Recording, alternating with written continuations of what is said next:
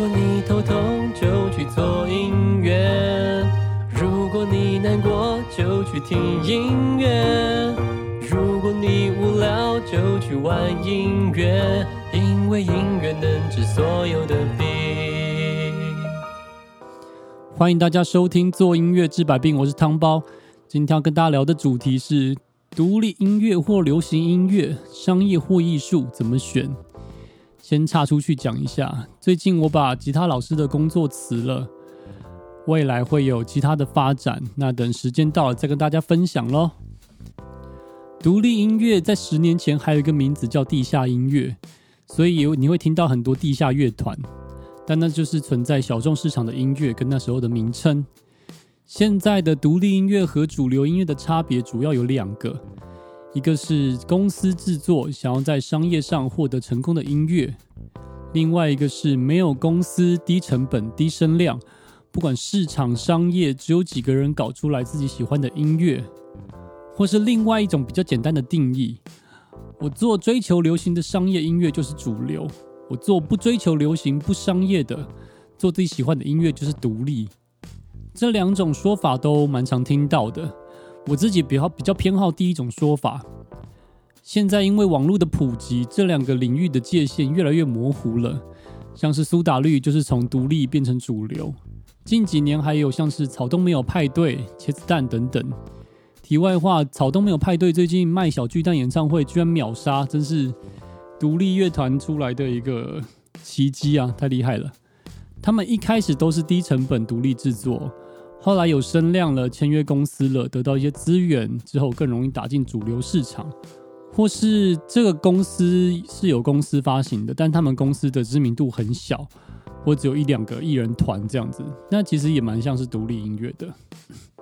除了网络的普及，让这些没有资源宣传的音乐能够被大家听见之外，还有很多台湾官方的奖项能够让独立音乐圈的人被看见，像是金曲奖、金音奖就是一个很棒的曝光机会。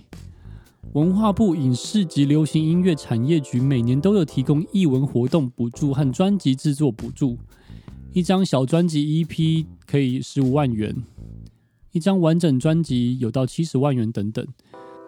这个数字每年不太一样，但这个数字真的是帮助很多穷苦音乐人。做音乐要是这边省那边省，其实品质是很难兼顾的。能够得到一笔赞助金，能够做出一张很棒的作品，对音乐来说是非常大的鼓励。二零二零年补助了三十九张专辑，十八张 EP，共三千万的台币补助在这个项目。数位发行这一块当然是让独立音乐发扬光大的原因，因为数位发行会节省很多成本，也不用依靠唱片公司。一个乐团，大家分工其实就是一间小型的唱片公司，几个人就可以做到传统唱片的专业分工。市场的转变也加速模糊了独立和主流音乐的分界，因为使用的媒介不再是电视，网络上的世界更加宽广，有特色、有实力的独立音乐人窜红的机会大大提升，能办千人演唱会的独立音乐人越来越多，分众市场越来越明显。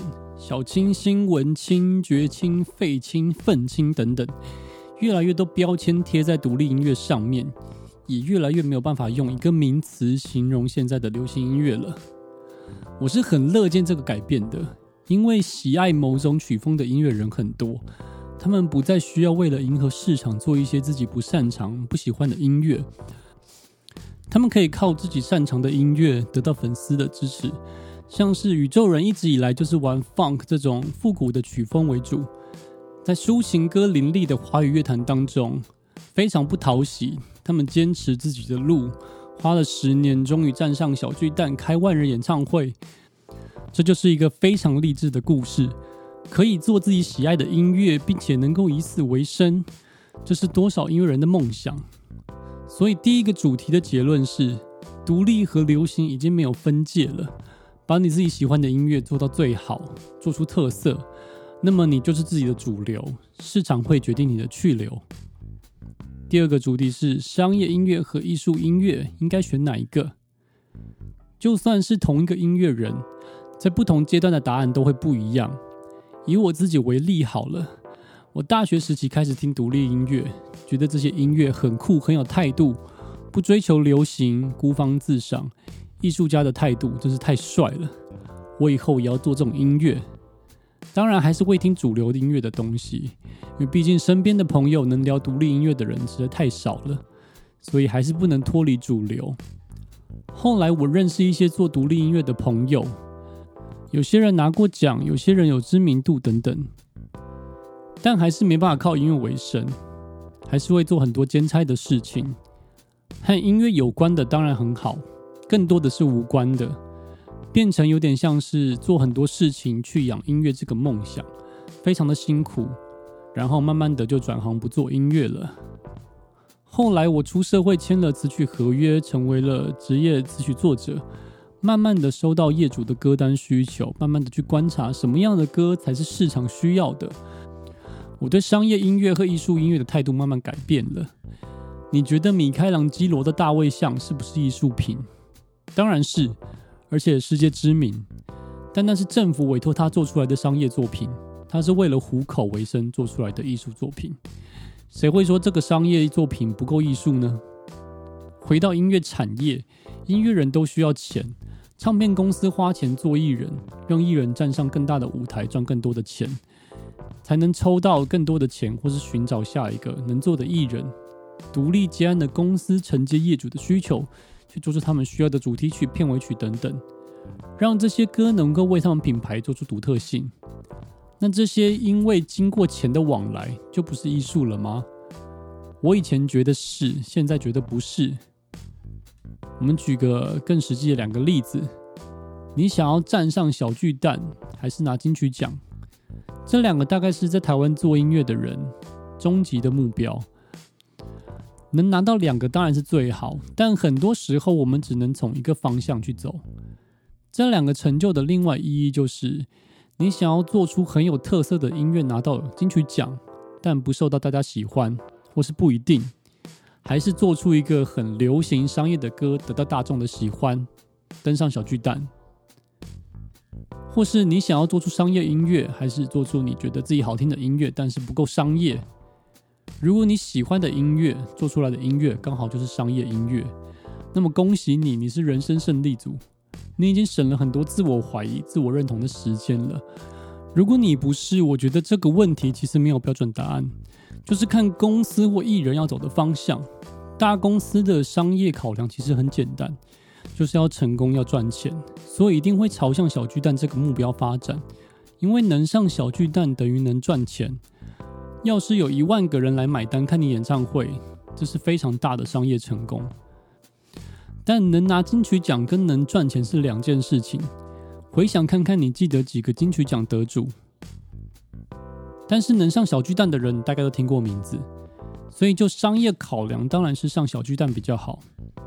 但人生没有这么简单。大部分的人都是在商业歌和自爽的歌当中来回拉扯。举个例子，是某个知名艺人，在出了几张专辑之后，开始做转型。大部分的转型都是艺人已经有声量了，他想做自己一些喜欢的东西，所以那种转型比较像是做回自己。那当然他现在有声量了，所以他做其他音乐当然也是比较容易成功的。我回想起在朋友在 KTV 唱歌的时候，排名前面的歌几乎都是能够展现唱功或是带动气氛的歌，因为这些歌非常适合这个欢乐的活动，大家借由这些歌得到一些掌声和舞台。所以不难想象，为何这么多音乐产业的资源会喜欢做 KTV 排行榜的歌。做音乐的人，谁不希望自己的歌有人听？谁不希望自己的歌能够赚钱并以此为生？在这个前提之下，哪有什么艺术和商业的差别？大家都是以市场成功为前提，不是吗？只是功能性有所不同。有人喜欢洗脑的歌，有人喜欢文青诗词类的歌，有人喜欢 K 歌，有人喜欢抖音的歌。艺术和商业这个问题困扰我很久，但现在我可以很坚定的说，艺术和商业不再是我纠结的问题。我只想要做出好听的音乐，并且被大家喜爱，会留在观众心中很久，那就足够了。每一首歌对于每个人都有不同的故事，那些歌之所以感动人，一开始绝对不是商业或艺术的考量去出发的，而是那些音乐真的是音乐人的心血结晶，才会感人。谢谢大家的收听，我们下一集见。